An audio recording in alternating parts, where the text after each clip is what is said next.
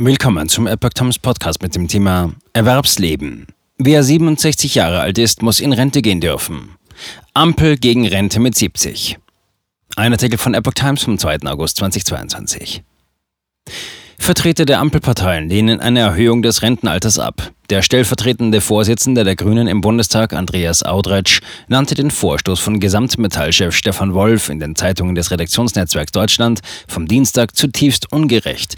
Die Idee, man könnte Pflegekräfte, Stahlarbeiter oder Feuerwehrleute künftig bis 70 arbeiten lassen, zeigt, dass nicht alle bereit sind, die Lebensrealität vieler Menschen zur Kenntnis zu nehmen. Wer 67 Jahre alt ist, muss in Rente gehen dürfen, sagte auch der SPD-Arbeitsmarktexperte Michael Gerdes dem RND. Eine weitere Anhebung des gesetzlichen Renteneintrittsalters bedeutet für viele, die nicht länger arbeiten könnten, eine Rentenkürzung.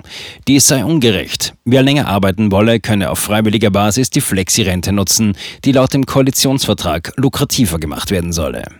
Wir plädieren für eine Aktienrente und ein flexibles Eintrittsalter anstelle des Renteneintritts mit 68 Jahren, wie es Schweden vormacht, hieß es von der FDP-Bundestagsfraktion. Jeder, der älter als 60 ist, sollte selbst entscheiden, wann er aus dem Erwerbsleben ausscheidet, sagte ihr Arbeitsmarkt- und sozialpolitischer Sprecher Pascal Kober dem RND. Wer früher ausscheidet, bekommt weniger, wer später ausscheidet, bekommt mehr. Der Präsident des Arbeitgeberverbandes Gesamtmetall, Stefan Wolf, hatte sich am Montag für eine schrittweise Anhebung des Rentenalters auf 70 ausgesprochen. Sonst sei das Rentensystem mittelfristig nicht mehr finanzierbar. Die Ampelparteien haben in ihrem Koalitionsvertrag aber eine weitere Erhöhung des gesetzlichen Renteneintrittsalters ausgeschlossen. Dies wurde seit 2012 schrittweise angehoben und liegt für die Jahrgänge ab 1964 derzeit bei 67 Jahren. Auch die Unionsfraktion im Bundestag lehnt den Arbeitgeberruf nach der Rente mit 70 ab.